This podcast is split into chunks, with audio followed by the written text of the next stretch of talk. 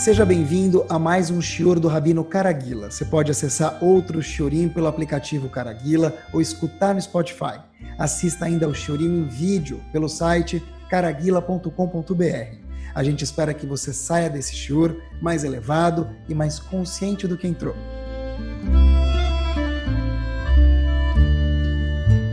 Boa noite, Bruhim Abaim. Acreditem se quiser. Hoje à noite a gente vai falar sobre um tópico, Bezrat Hashem, que a gente nunca falou sobre ele. Isso mesmo. Fui dar uma olhada, a gente tem Baruch Hashem, eu olhei no Spotify, eu olhei no nosso aplicativo também. A gente tem Baruch Hashem mais de 650 shurim gravados. Depois, quem ainda não conhece, procure no Spotify Caraguila ou aplicativo para iOS Android Caraguila também, com K e vocês, a gente vê que tem Baruch Hashem 650 shurim diferentes. E eu acho que eu nunca falei sobre esse tópico que a gente vai falar hoje. É incrível como a nossa Torá Kedoshá, ela é tão infinita, mas tão infinita, que a gente sempre pode, com a ajuda de Hashem, achar um tópico que nunca foi abordado. Quanto mais a gente estuda, mais a gente cresce, mais a gente vive, mais a gente tem experiência com algumas outras coisas, a gente tem amplitude, Baruch Hashem, de ver coisas diferentes na mesma Torá. É o seguinte, queria conversar com vocês sobre um sentimento que, para mim, me chamou muita atenção, nunca tinha pensado em alguns pontos nessa perspectiva. Olhem comigo. Se a gente for olhar, a gente tem Avraham, Yitzhak e Yaakov, todo mundo conhece, três dos nossos avós, dos nossos patriarcas.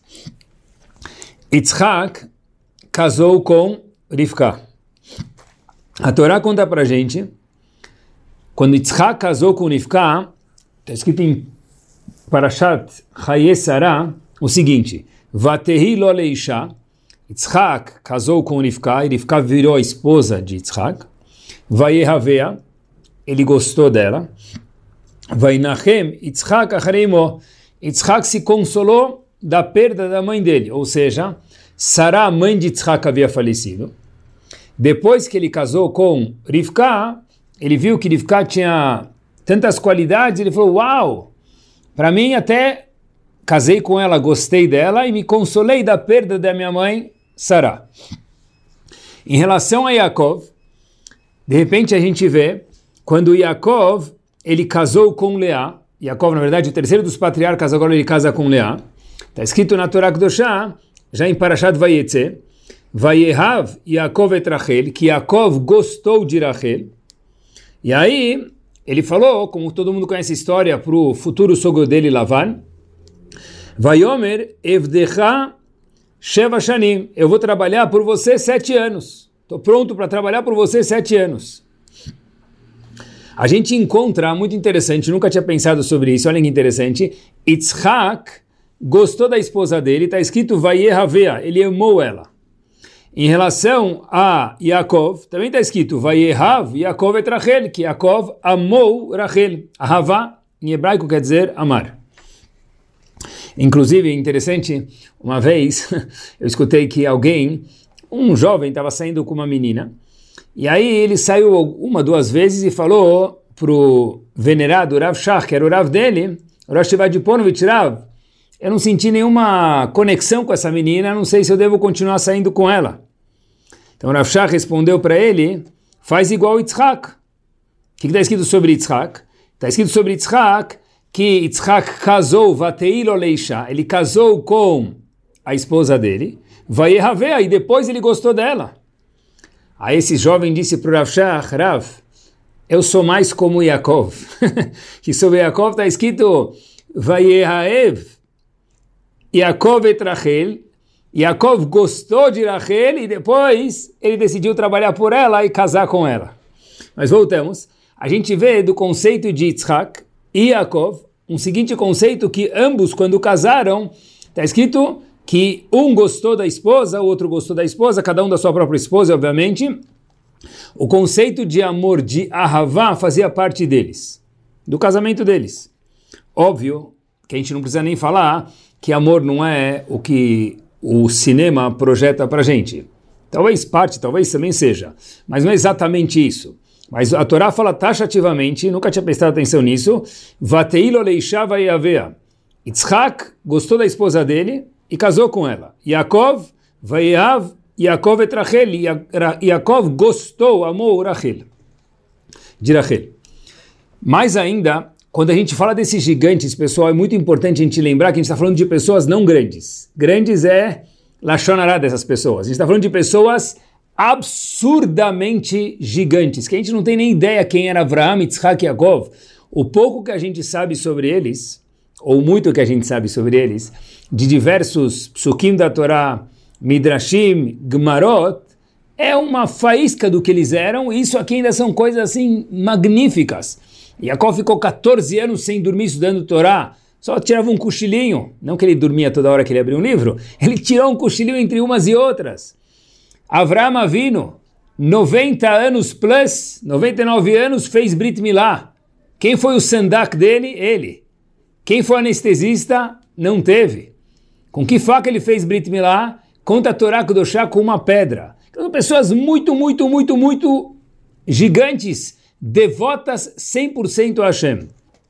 E a Torá faz questão de falar sobre esses homens, dos patriarcas, que eles amaram as esposas deles.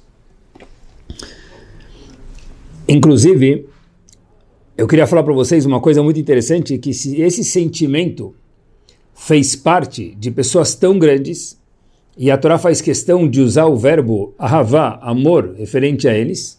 A gente viu sobre Yitzhak, sobre Yaakov. Curioso notar que sobre Avraham, a gente não vê o conceito que ele amou a esposa dele será, com certeza ele amou, mas por alguma razão que eu não sei, a Torá não escreve isso, não achei.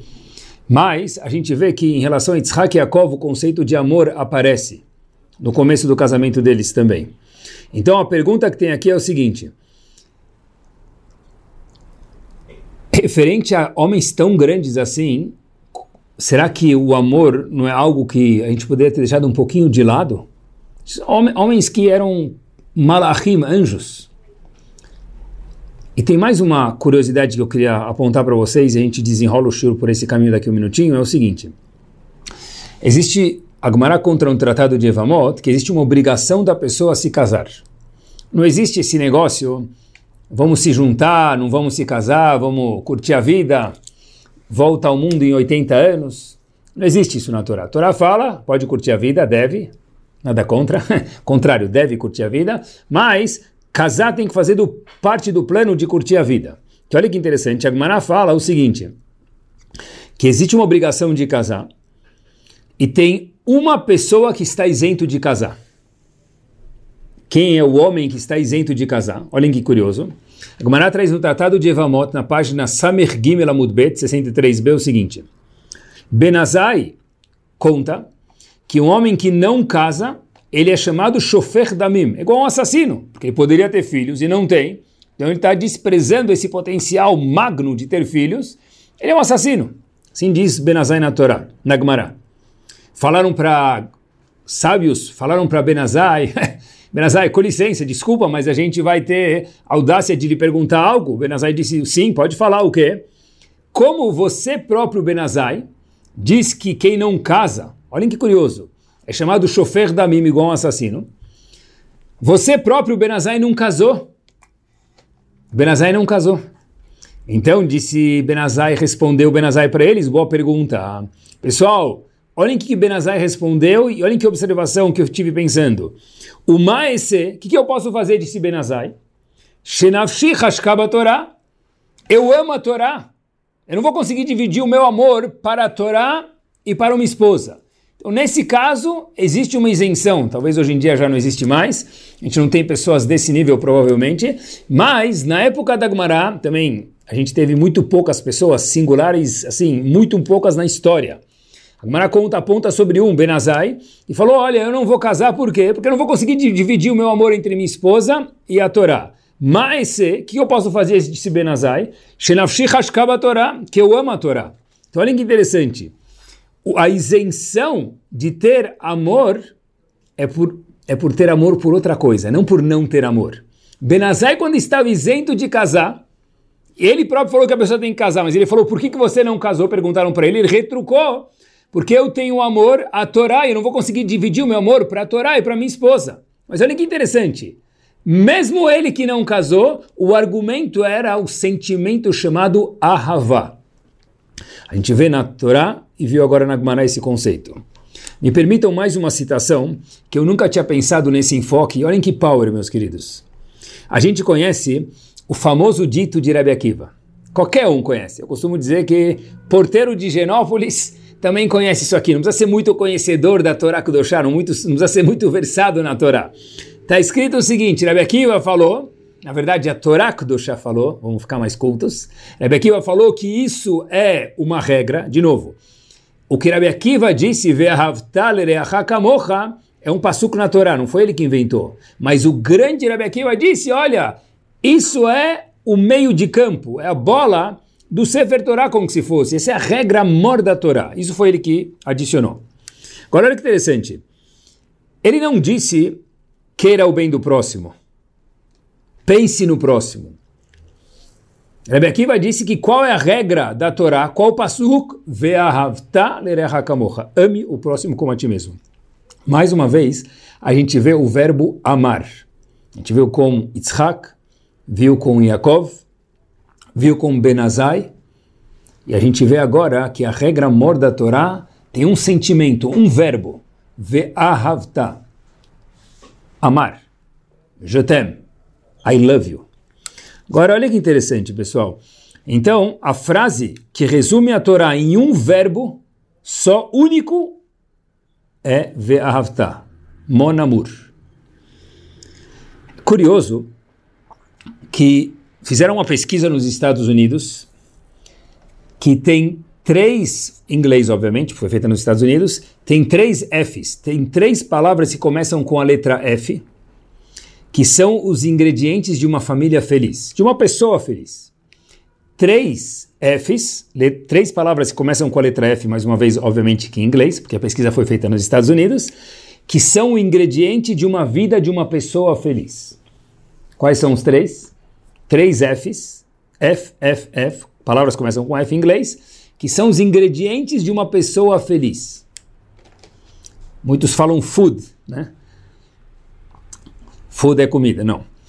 Os três Fs que a pesquisa científica apontou são friends, amigos, primeiro F, segundo F, family, família, e terceiro F, faith.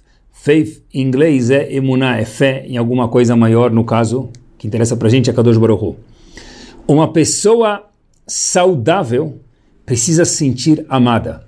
Porque dois dos três componentes que predispõem a pessoa, que indicam uma pessoa de vida feliz, friends, family and faith. Os primeiros dois são amigos e família. O que quer dizer amigo e família? Um sentimento de ser amado por uma família, pertencer a uma família, por amigos, a gente vê que cientificamente, a gente vê da Torá do Chá também, Leavdil, que o que? Uma pessoa precisa ter e fazer parte da vida de um Yehudi dati religioso também o conceito chamado amor. Olhem só que bomba. Pessoal, olhem só que bomba. A gente fala todos os dias, mas me permitam eu acho que a gente pouco pensou sobre essa palavra. Eu já perguntei, agora vai ficar fácil porque a gente mencionou muitas vezes, mas já perguntei para muitos jovens, me traduz o primeiro passugo do hino nacional. A gente sabe que o hino nacional do povo Yehudi sempre foi, faz 5 mil anos, 3 mil anos, e será Ve'ahavta et Hashem Elokecha. Shema Israel. Ve'ahavta et Hashem Elokecha. Qual a tradução? Tem muita gente que talvez não teve a oportunidade e não aprendeu, mas agora que a gente falou tanto sobre esse verbo ve'ahavta, quer dizer amar Hashem. Agora prestem atenção, a gente fala isso todos os dias. Dia que a pessoa nasce no Brit Milá, tem isso. No Bar Mitzvah tem isso. Depois de 120 anos tem esse passuk. O Shema Israel é o hino que acompanha a vida inteira da pessoa. O primeiro passuk do Shema Israel é Ve'ahavta Hashem Elokecha bechol levavecha, ou bechol navshecha, ou bechol meodecha. Ama Hashem full speed, no limits. Como que se ama Hashem? Quando Hashem falou para mim, coloca tefilim, leot totafot benenecha, mitzvah de tefilin, da mão e da cabeça. Abre o Shulchan Aruch, objeto quadrado, de cor preta, com tantas parashiot, o da mão tem peculiaridades, o da cabeça tem outras peculiaridades. Quando a Torá fala para a gente como a kasher, a Torá conta para a gente, Habib, como se come kasher, como se faz o abate, como se salga a carne, and so on. Cada uma das mitzvot tem as diretrizes de como a cumprir. Porém, a primeira frase do hino nacional, Habibi, Mr. and Mrs. Yehudi, você precisa amar a Kadosh Baruch e aí, como que se faz isso? Eu nunca encontrei no Shulchan Aruch um siman de como se ama a Kadosh Baruch. Não acho que está escrito. Interessante, tem um imperativo, uma das mitzvot é Ahavat Hashem. Mas a gente não encontra, eu acho, como se ama Kadosh Baruch Hu. E eu acho que eu nunca escutei na minha vida, eu não lembro de ter escutado, um shiur sobre esse conceito chamado amor. Amor é tão importante, a gente viu que uma das coisas que predefine a felicidade da pessoa, friends, family and faith. Friends and family é ser amado, é amar. Yitzhak amou sua esposa. Yaakov amou sua esposa. Benazai disse, eu só não casei porque eu tenho amor total à Torá. Então, um minuto. Como que se ama a Kadosh Baruchu? Primeira mitzvah do Kriyat Shema, Ve'ahavta et Hashem Lokecha. No Shulchan Aruch não consta um siman com o título Amar Hashem e traz definições como tem Tefilin, como tem Kashrut, como tem Shabbat e as outras 612 mitzvot. Eu não me lembro de ter escutado nenhum cheiro sobre isso. Gostaria de me aventurar hoje, nos minutos que a gente tem, para falar um pouquinho sobre esse conceito amor e como se ama Kadosh Baruch Hu, já que é uma mitzvah da Torá, no question. Eu acho que a resposta ela é fácil e ela já está dentro de cada um de nós. Vamos pensar junto o que, que é amor. Quando nós vemos um rapaz apaixonado por uma moça, de novo, a Torá falou que os avós eram apaixonados pelas suas esposas. Está escrito, não tem como falar que não é isso que quer dizer. Isso é o que quer dizer. Obviamente que, de novo, amor não é Hollywood. Amor é o que a Torá define como amor. Mas o sentimento de amar alguém, no question, está escrito sobre esses personagens que a gente anteriormente mencionou. O que, que é amor? Quando a gente vê um rapaz apaixonado por uma moça, quando a gente vê um. vírgula, quando a gente vê um jovem apaixonado por um time de futebol, não precisa ser só jovem, pode ser meia idade também ou terceira idade. Apaixonado por um time de futebol, ele é capaz de fazer o quê? O jovem por essa moça ou o jovem ou meio jovem pelo time de futebol? Dá-lhe timão! tudo! A pessoa é capaz de fazer tudo. Eu, eu faço tudo pela minha noiva, a pessoa fala. Depois do casamento tem que continuar também, não é tão fácil, mas também tem que continuar. Eu faço tudo pelo meu time de futebol. Isso que é amor. Tem que ser que isso é amor. Olhem que curioso. David Amelech, a gente conhece Sefer Teilim. Curiosidade, entre parênteses, o Teilim inteiro não foi escrito por David Amelech. Ele escreveu grande parte do Teilim, mas no Teilim é bom que a gente saiba, nosso estilo também é cultura, que o Teilim tem partes que foram escritas por Moshe Rabbeinu. Tefilá Moshe, Isha Elohim, Moshe Rabbeinu que escreveu. Shir Mizmor Libnei Korach, foram os filhos de Korach que escreveram. Mizmor Shir Leoma Shabbat. Quem escreveu isso, quem compôs isso, fala o Talmud, foi Adam Arishon. David Amelech escreveu grande parte do Teilim, mas não todo o Teilim. Mas voltando, David Amelech é chamado Ne'im Zemirot Israel. O cantor aquele que cantou de forma mais linda durante toda a história do povo, porque de verdade, David Amelech, se a gente olhar no Teilim, Lam Natseach, canto, Mizmor Shir, ele cantou, fez um cântico para Hashem, Shir Mizmor, Shir Lamalot, era um Shir atrás do outro, é um canto atrás do outro. Nas dezenas de prakim, de capítulos de Teilim que David Amelech escreveu, era um canto atrás do outro inúmeras versões, e o Talmud explica qual a diferença entre cada uma e outra, nuança, mas são todos cânticos que Davi Amelech fez para Hashem. Fiquei pensando, pessoal, qual que é o big deal de todos esses cantos? David Amelech é chamado Naim Zemirot Israel. A gente tem muitos pop stars hoje que cantam. E tem dezenas de músicas. E os hits têm milhões de visualizações. Talvez mais do que David Amelech teve na época. então a pergunta é, qual que é o Shir Lamalot? Qual que é... A gente tem cantores que cantam com profundidade, com Neshama. E qual que é o por que, que David Amelech é chamado Naim Zemirot Israel? Óbvio que David Amelech era rei, como o próprio nome dele já diz, e tinha Irat Shamaim, importante a gente saber isso, que não era um homem que fazia musculação o dia inteiro, ele era forte, talvez, mas era um homem que tinha Irat Shamaim, que tinha Torá, e quando a gente vê, escuta música folclórica, David Melech Israel, parece que David Amelech era um bonequinho assim, fofo, bonitão, David Amelech era muito mais do que isso, David Amelech era um homem cuidava da política do povo, das finanças do povo, do Irat Shamaim do povo, da Torá do chá do povo, e inúmeras coisas. Agora, David Amelech era um homem que a grandeza dele, dentre outras, é Neim Zimirotesel, era cantar. Não no chuveiro, meus queridos. David Amelech cantava e essa é a grandeza dele. Preste atenção. Quem era David Amelech? A gente conhece o fim da história de David Amelech, mas qual o começo da história de David Amelech?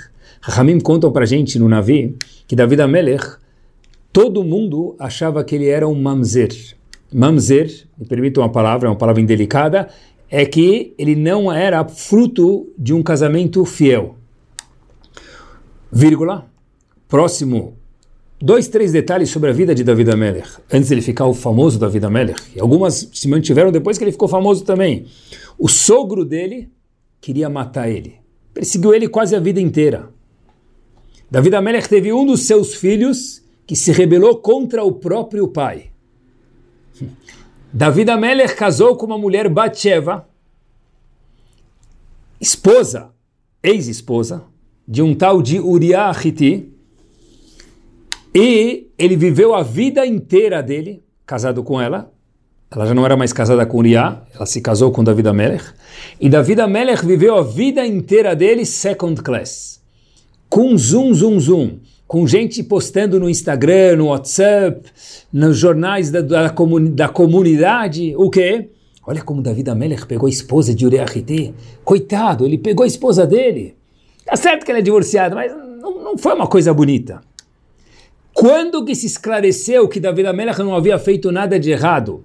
através de pegar essa esposa chamada Batsheva, meus queridos, quando Shlomo Amelech, seu filho, dezenas de anos depois, foi finalizar a construção do Betamigdash, as portas do Betamigdash não se abriam para que ele entrasse e fizesse a finalização e a construção final do Betamigdash. Até que David Amelech, até que Shlomo Amelech, melhor dizendo, o filho de David, falou a Hashem, falou diversos argumentos e a porta não se abria. Aí conta o Talmud que Shlomo Melech falou, por favor, no mérito de meu pai David, abre as portas. E aí de fato as portas se abriram. Aí Talmud conta que todas as pessoas que ficavam postando, falando mal de David Amelech, naquele momento falaram, uau, a gente errou. Porque as portas não se abriram nenhum outro mérito do Betamigdash para serem inauguradas a não ser no mérito de David Amelech. Se ele não fosse um mega powermente tzadik, nunca, jamais Dom Lavi, que as portas teriam sido abertas no mérito dele. Ou seja, David Amelech viveu a vida inteira como uma pessoa assim, que pensavam mal dele. Até que depois da vida dele, Shlomo Amelech, filho de David Amelech, provou para o mundo, mas já era tarde demais, David Amelech já nem estava mais aqui, que o quê? Que David Amelech não teve nada de errado com Batsheva. Então acharam que ele era mamzer. O sogro perseguia ele. O filho dele, Avshalom, queria matar o pai. David Amelech teve uma vida muito difícil. Quando a gente estuda o a gente vê que é um obstáculo, um percalço atrás do outro. Qual a grandeza de David Amelech, então? Dentre outras, obviamente, que a gente não resume nunca que é uma coisa pequena, mas David Amelech, chamado Neim Zemirot Israel, deve ser, meus queridos, que a grandeza dele é que ele cantava para Hashem em qualquer circunstância. Apesar que o sogro perseguia ele, apesar que acharam a vida inteira que ele pegou a mulher que não era devida para ele, apesar que o filho se rebelou contra ele, apesar que achavam que ele era mamzer fruto de um casamento não permitido, inúmeras outras adversidades que ele teve que achavam errado dele. A vantagem de David Amelech é porque ele amava Kadosh Baruch Hu. E quem gosta muito de alguém, independente da situação, se o amor ele é máximo, independente da situação, eu vou cantar para aquele que me criou, para aquele que criou todas essas situações confusas e muito difíceis para mim, David Amelech dizendo. Isso é amor. Amor é dar-lhe. Amor é quando a gente vê o Palmeiras, independente de que time a gente torce. Mas olha que interessante. No meio tem um mundial no meio do ano. Tudo acontecendo normal, não é feriado. É dia, é dia de semana normal. E tem mundial em Dubai. E os preços de passagem para Dubai, de hotel, e era na época do Covid, de máscara e precisava de licença. Quantos milhares de palmeirenses foram do Brasil e de outros lugares do mundo, passar uma semana em Dubai, dez dias no meio, fecharam a fábrica, saíram e foram para lá. Como? No meio da semana? A pessoa está ocupada, não posso. Hoje tem um compromisso. Um minuto. Se é para o Palmeiras, se é para o Timão ou o time que for, não existe barreiras. Daqui, meus queridos, a gente aprende que quando a gente ama, amar alguém de verdade é fazer tudo por ele, por ela ou por isso. Quando a Torá conta para gente que Yitzhak amava Rachel no começo do casamento dele, que Yaakov amava Rachel, que Yitzhak amava Rivka, a Torá está falando para gente o que, que gerou o casamento deles funcionar é porque tinha amor. E quando tem amor, devoção total, a pessoa gosta muito, nada vira chato. Se o amor é 50%, então a gente começa a balançar dependendo das, adver das adversidades. Se o amor é 100%, é o que eles trabalharam, é muito difícil chegar a isso, na verdade, na, nada chacoalhava eles. Quando David Amelech, eu acho que esse é o chat, ele era Naim Zemirot Israel, muitos cantaram, mas ninguém teve a vida que David Amelech teve. Ninguém. E David Amelech continuou cantando, como que é possível? Quando a gente gosta muito de algo, exemplos de futebol que a gente trouxe, quando a gente gosta muito de algo, Leavdil, sem comparar com esses grandes personagens, a gente tem nada, nada para a pessoa. A pessoa é capaz de fazer tudo por algo que ele ama. Por isso, talvez que a Torá falou para a gente, ver a o verbo que sintetiza a Torá inteira. Nunca tinha pensado nisso. Não é goste do próximo, não é faça pelo próximo, não é cuide do próximo, é ame o próximo. Porque quando a gente ama algo, não tem limites. Até quanto? Não tem limites. Talvez por isso que não tem lei no Shulchan Aruch. Não sei, talvez essa é a resposta. Porque a única mitzvah que não tem leis no Shulchan Aruch, talvez, é Havat Hashem, amar Hashem. A gente tem leis sobre tudo, sobre chatnes, sobre lachot de pureza familiar, kashrut, you name it, pidyon ben, tantas coisas, a gente tem leis no Shulchan Aruch. Sobre amar Hashem a gente não tem leis. Porque deve ser que não tem leis é, é, é off limits. Alguém que o, o trabalho do Eudi, a gente nunca começa no vigésimo andar do prédio, a gente vai do primeiro, depois segundo, e por isso que a gente vive 120 anos com saúde, para chegar até o penthouse do prédio, lá em cima, o amor total a Kadosh Baruch Hu. Quando tem amor total a Hashem, não tem alachot do Shulchan Aruch, é, vale tudo. A, a, tudo que o Shulchan pede para a gente em relação às outras mitzvot, nada é difícil quando a gente ama alguma coisa. Olhem que interessante, meus queridos. Como que se ama algo? Vou contar para vocês uma história. Como a gente desenvolve o sentimento de amor? Por um time de futebol, a gente não precisa contar. Por uma moça, a gente tem alguma certa atração que ela começa a desenrolar e daí vai crescendo. Mas como que se desenvolve amor por tudo, especialmente Leavdir por Akadosh Baruch Hu? Contar para vocês uma história verídica Óbvio que quando a gente conta só os nomes a gente muda, mas a história é 100% verídica. A história se passa em Elad, uma cidade em Israel. E, de novo, só o nome não é verídico, mas o resto é verdadeiro, o nome, nome do perso dos personagens. Havia um Rav, um Rosh, um Rosh Kolel, chamado Rav Efraim. De repente o celular dele começa a tocar e é uma secretária que liga para ele de volta fala, ele fala assim, ela fala, olha, eu sou a secretária do senhor Isaac, ligando aqui de Chicago, você ligou para a gente já faz muitos meses referente a uma doação que você pediu, e a gente acabou nunca te retornando diversas ligações. O senhor Isaac está pronto para lhe receber quarta-feira às 18 horas. Lembrem que Chicago fica nos Estados Unidos e esse Rav, que atendeu o celular, morava em Elad, em Israel. Tem toda uma viagem para chegar até lá. Aí falou, claro, falou, parecia que o negócio era sério e aquele doador ia dar o full amount, o valor total que ele pediu. Falou, tá ótimo. Ligou para a gente de turismo e comprou passagem em Tel Aviv, aeroporto Ben Gurion, Paris e Paris-Chicago. Não achou voo direto, fez essa parada em Paris. Quarta de manhã ele chega em Paris, o appointment era quarta noite, seis da tarde. Então ele foi para cidade procurar um minyan de Shaharit. Ele chega para rezar Shaharit muito cedo. Ele entra e de repente ele espera, o minyan espera e falam para ele que tem um outro lugar que tem um minyan naquele lugar, naquele, naquela hora, ele vai para outro minyan. E de repente o minyan, ele acha o minyan e a pessoa começa a ser Hazan. Tá ótimo, vai ser Hazan. Só que esse senhor que estava sendo Hazan naquela sinagoga, que ele entra, começou a rezar muito, muito devagar. É um senhor de idade, estava rezando palavra por palavra muito devagar. Esse Rosh Kolel, precisava ainda ir para voltar para o aeroporto e pegar, fazer o, embarque tudo de novo e chegar lá, ele falou, olha, começou a olhar para o relógio, falou, nessa velocidade de tefilá, eu ainda preciso voltar, ter uma caminhada longa para o aeroporto de volta e entrar no gate e tudo. Começou a ficar um pouco preocupado, mas ele falou para si mesmo, sabe quando a gente fala cada um para si mesmo, não, vai dar tempo, relax, não vai ter problema. E aí, de repente, ele olha para trás, olha para um lado, olha para o outro, só tinham 10 pessoas, ele era o décimo. E ele falou, olha, para um colega do lado lá, que ele conheceu na hora, falou, acho que eu vou ter que sair. Aí eles falaram, olha, aquele senhor que é o Hazan, ele está rezando muito devagar, é o Yortzeit, de um familiar dele que faleceu. Ele precisa falar Kadish. Então aquele Rosh ele falou, nesse caso eu vou ter que ficar, mas Hashem vai me ajudar. De repente ele termina a tefilá, tchau, imediatamente ele pega o primeiro táxi, a cena, e faz aquele caminho longo de volta até o aeroporto. Ele corre, pega os, o passaporte dele, os papéis dele, documentos, vai pegar mala, etc e tal, voo 847 para Chicago.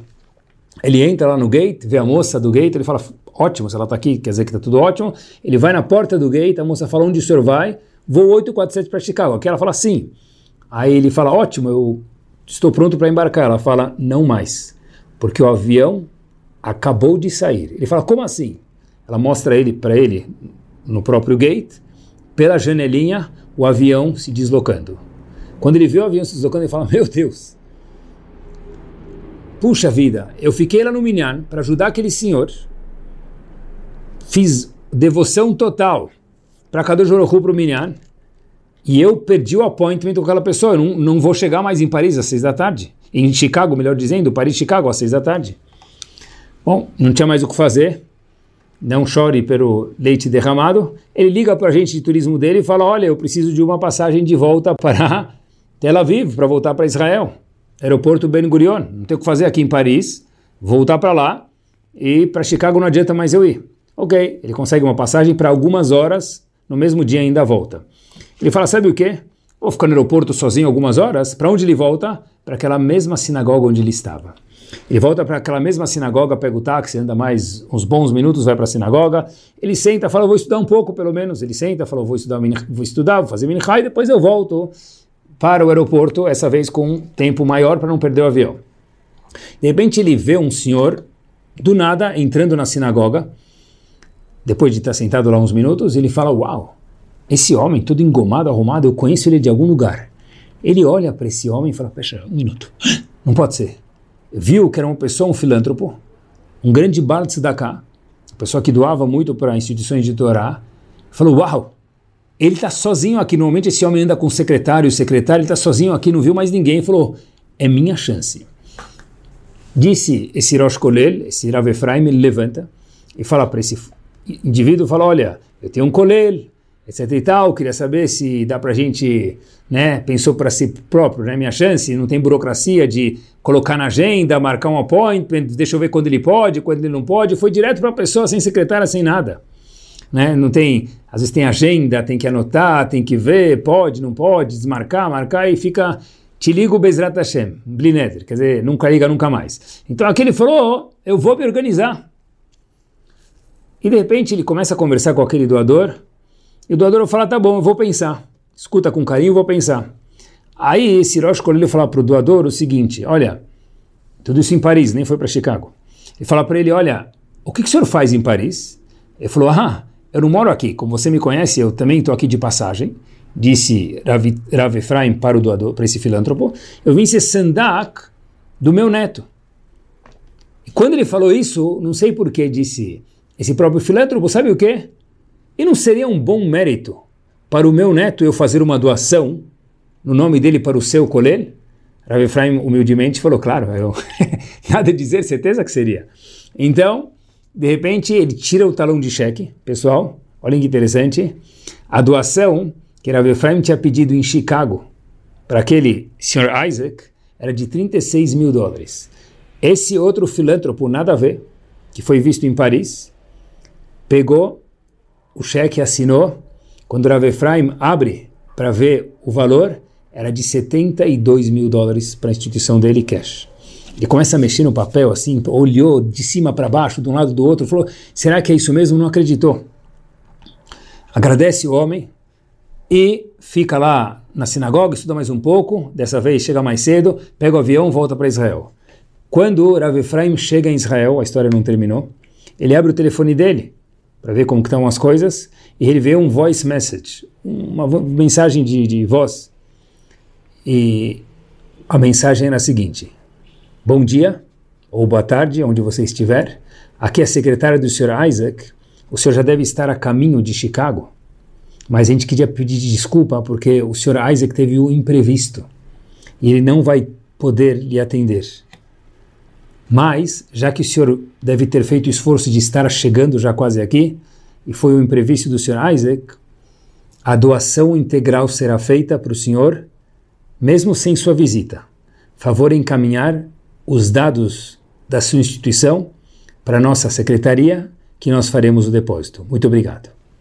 Ou seja, o homem ganhou aquela doação de 72, mais aquela doação de 36, sem mesmo ter ido para Chicago. Por quê? Porque ele falou: se eu estou ajudando aqui alguém, eu vou ficar aqui, eu vou, eu estou no Minyan, eu sou o décimo, eu não quero perder Minyan, eu quero ajudar outra pessoa, eu vou ficar lá.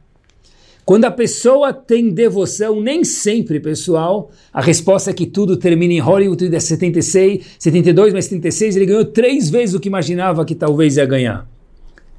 Essa parte da história é bonita, mas o que gera o amor de verdade é o Ve'avta, é o fato da devoção.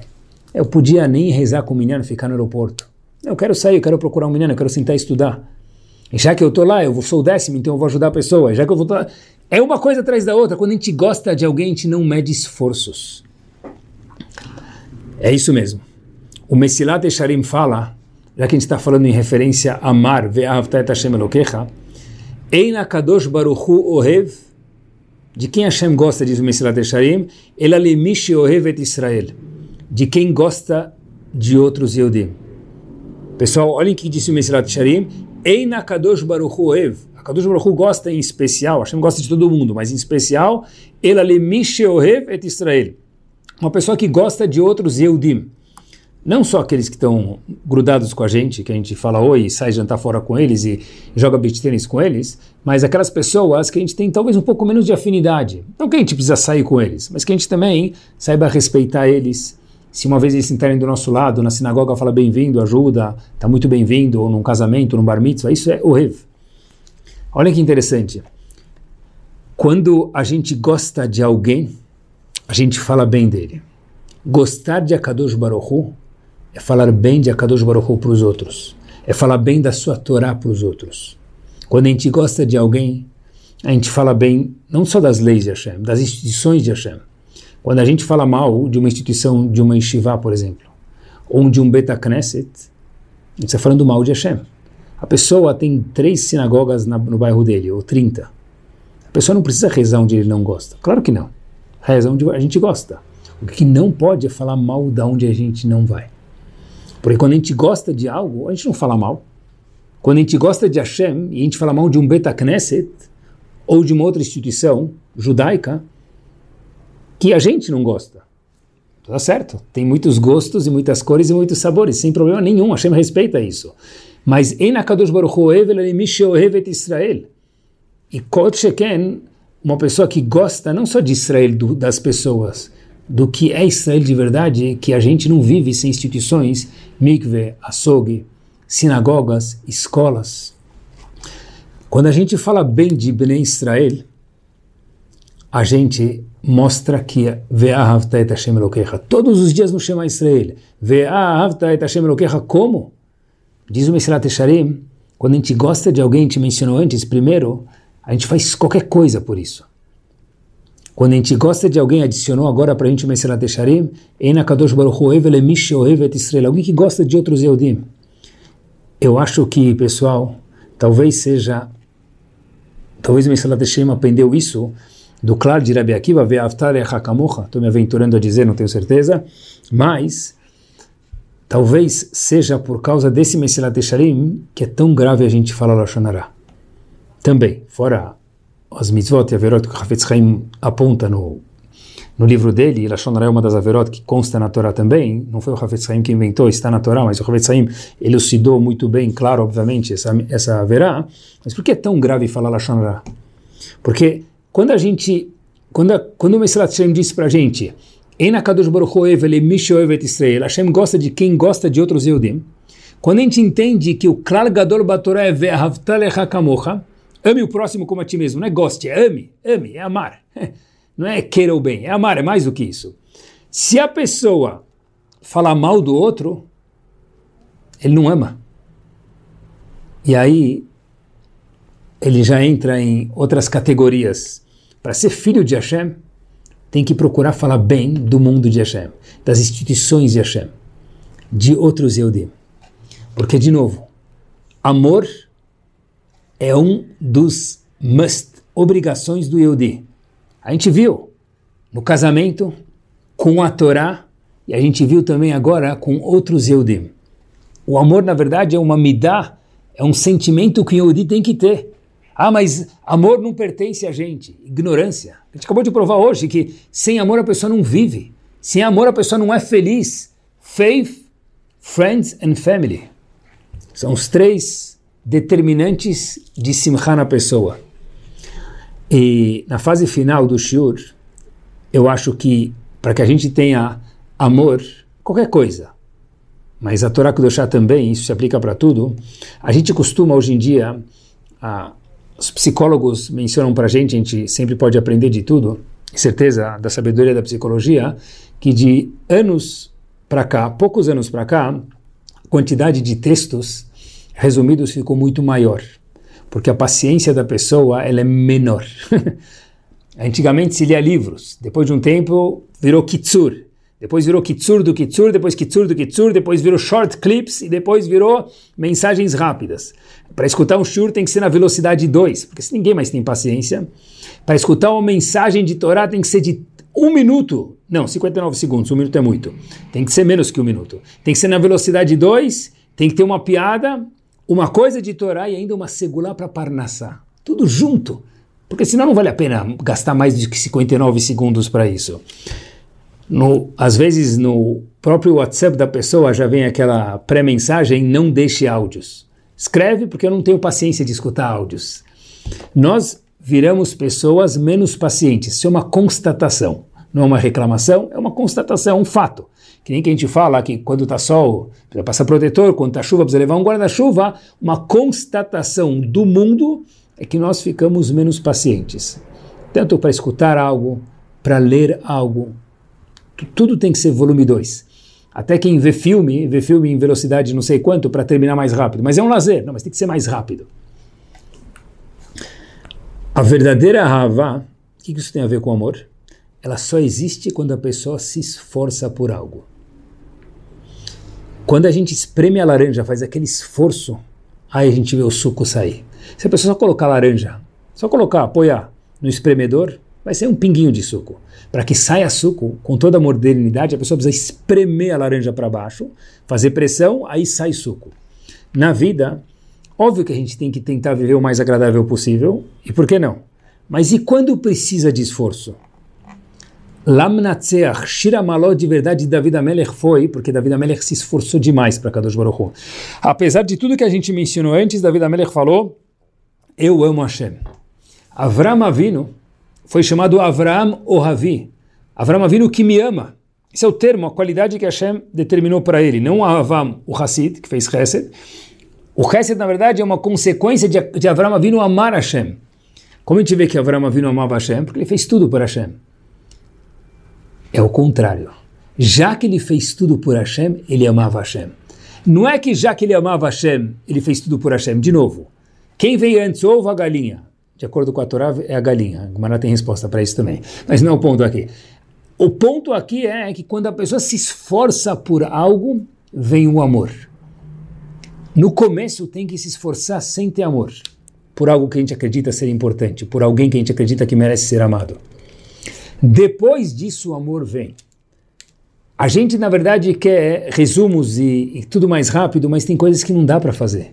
Para a pessoa gostar de verdade de uma Gemara, de uma Mishnah, de uma família, de uma comunidade, tem uma receita única. Começa a se esforçar. A pessoa que se esforça pela sinagoga não consegue falar mal da sinagoga.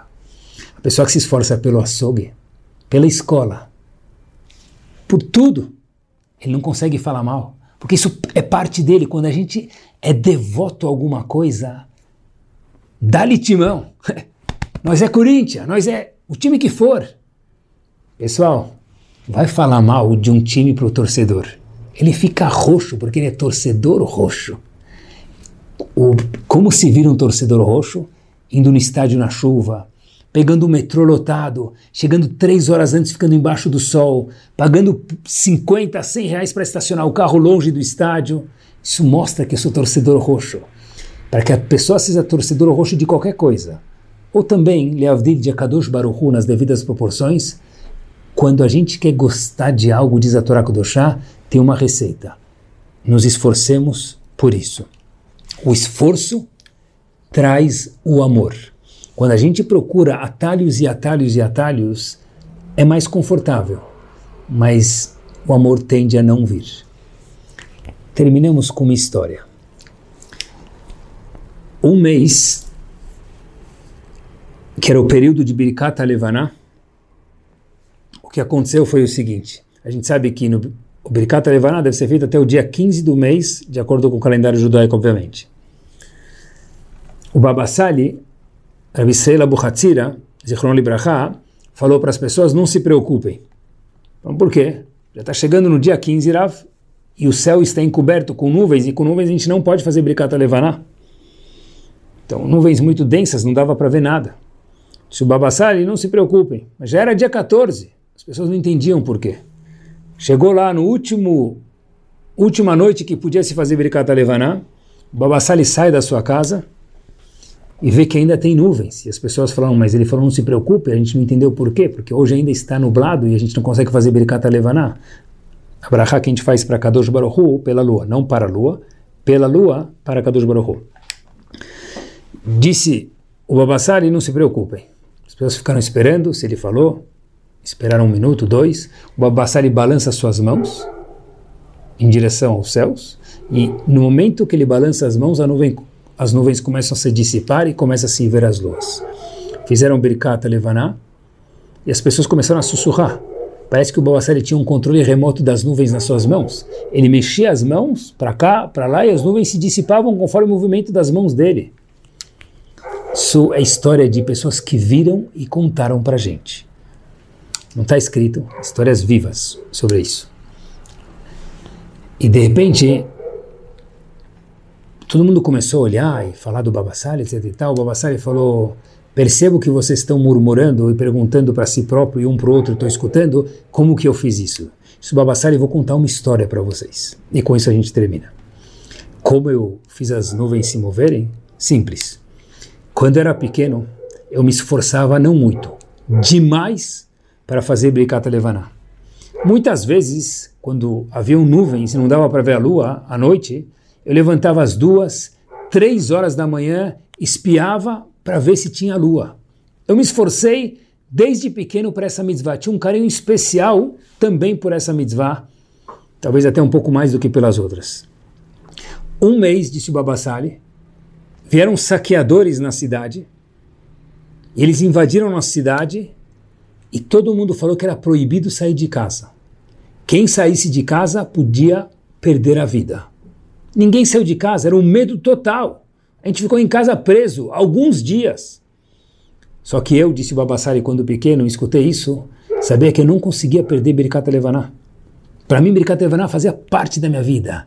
É o meu vai timão, dá-lhe timão, Leavdil. Disse o Babassali, eu arrisquei minha vida. Eu saí por um, uma porta, fiquei num cantinho, não havia absolutamente ninguém na rua. Eu saí, olhei para a lua e a lua estava lá. E naquele mês, inclusive, quando eu era pequeno, eu consegui fazer Birkat Levaná. Mais uma vez, eu não perdi Birkat Levaná. Voltei orgulhoso para minha casa e fui dormir. Se o Babassari para aquelas pessoas, agora vocês entendem porque quando eu faço assim com meu irmão as nuvens se dissipam? Porque disse o Babassali, não é, não é milagre. Óbvio que no nível dele a gente está falando. Mas disse o Babassali, pelo fato que eu me dediquei, que eu suei, que eu me sacrifiquei com um sorriso para a mitzvah, a mitzvah nunca mais me deixou. A mitzvah ficou grudada comigo. Porque quando a gente ama alguém, talvez seja a resposta, aquele alguém vira um com a gente. Pode ser isso com Hashem, pode ser isso com mitzvot, pode ser isso com pessoas, com tudo. Se a gente quer gostar de verdade de alguém, o ingrediente principal é o esforço.